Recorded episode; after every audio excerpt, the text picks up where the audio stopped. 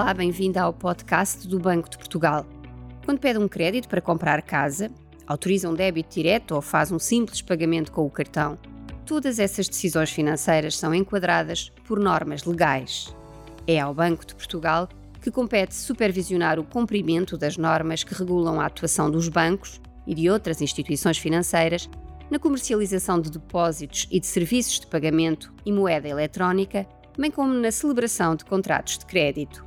Cabe também ao Banco de Portugal definir algumas dessas regras, concretizando os deveres de conduta e de informação a ser prestada aos clientes, para que esta seja clara, rigorosa e completa nos termos legalmente previstos.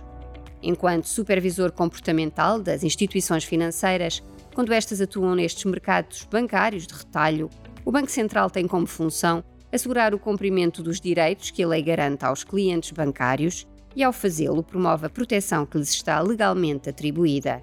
Neste contexto, a fiscalização da atuação das instituições passa também pela gestão de reclamações dos clientes contra as entidades supervisionadas.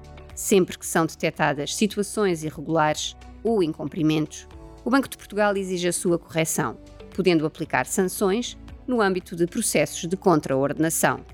O Banco de Portugal entende que é muito importante que os clientes bancários estejam capacitados a conhecer as características e riscos dos diversos produtos bancários, promovendo para o efeito iniciativas de informação e formação financeira. O Banco de Portugal leva a cabo iniciativas de informação e formação financeira por todo o país, com o apoio da sua rede regional.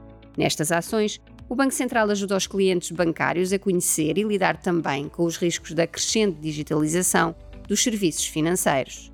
Uma das ferramentas que o banco disponibiliza para esclarecimentos dos cidadãos é o portal do cliente bancário, um site que contém informação sobre os produtos e serviços bancários e um conjunto de instrumentos que facilitam a sua escolha, como o comparador de comissões ou os simuladores de crédito, bem como o exercício dos direitos dos clientes através, por exemplo, da apresentação de reclamações contra a atuação de instituições financeiras.